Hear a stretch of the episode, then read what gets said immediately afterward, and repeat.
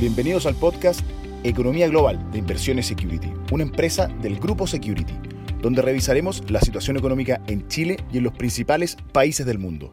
Hola y bienvenidos nuevamente a nuestro podcast de Economía Global. Mi nombre es Pablo Bertoglia, subgerente de activos locales en administración de cartera. Esta semana comentaré sobre algunos factores que explican el reciente desempeño de la renta fija nacional. Mientras el invierno trae lluvias y bajas temperaturas en buena parte del país, débiles datos de actividad económica y bajos datos de inflación traen los primeros rayos de luz para la renta fija nacional. El pasado viernes, el INE dio a conocer el IPC correspondiente a junio. Mientras el mercado esperaba un alza de 0.1%, el dato efectivo fue menos 0.2%, donde destacaron las disminuciones en la división vestuario y calzado y la división transporte. De esta manera, la inflación acumulada en los últimos 12 meses cayó desde 8.7% a 7.6%. Los precios de mercado a cierre del viernes proyectan que la inflación de los próximos 12 meses sería 3.3%.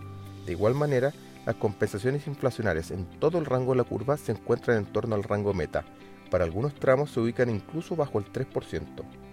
En su IPOM de junio, el Banco Central ajustó su predicción de inflación al cierre del 2023 desde 4.6% a 4.2%.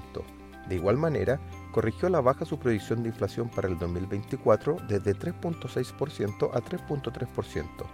Tras el dato IPC, el mercado reforzó su apuesta que en la próxima reunión de política monetaria el Banco Central materializaría el primer recorte de la TPM. Cabe recordar que en la pasada reunión no hubo consenso sobre mantener la tasa de referencia en 11.25%, sino que dos consejeros votaron por reducirla en 50 puntos base.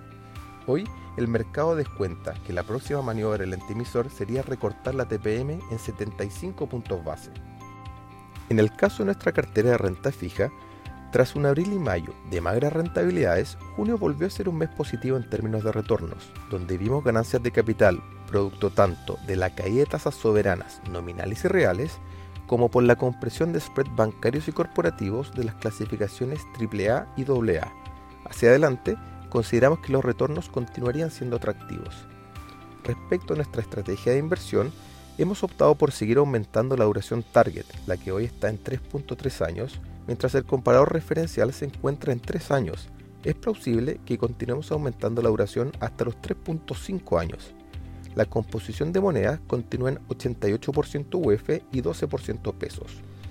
Sobre nuestra exposición a riesgo corporativo, tras haber liquidado parte importante de los bonos de tesorería para invertir en instrumentos bancarios que transaban tiempo atrás con spread históricamente altos, hoy, pese a la baja del premio por riesgo, consideramos conveniente mantener esa posición, dado que una mayor entrada de flujos a la renta fija podría hacer que los spreads continúen cayendo.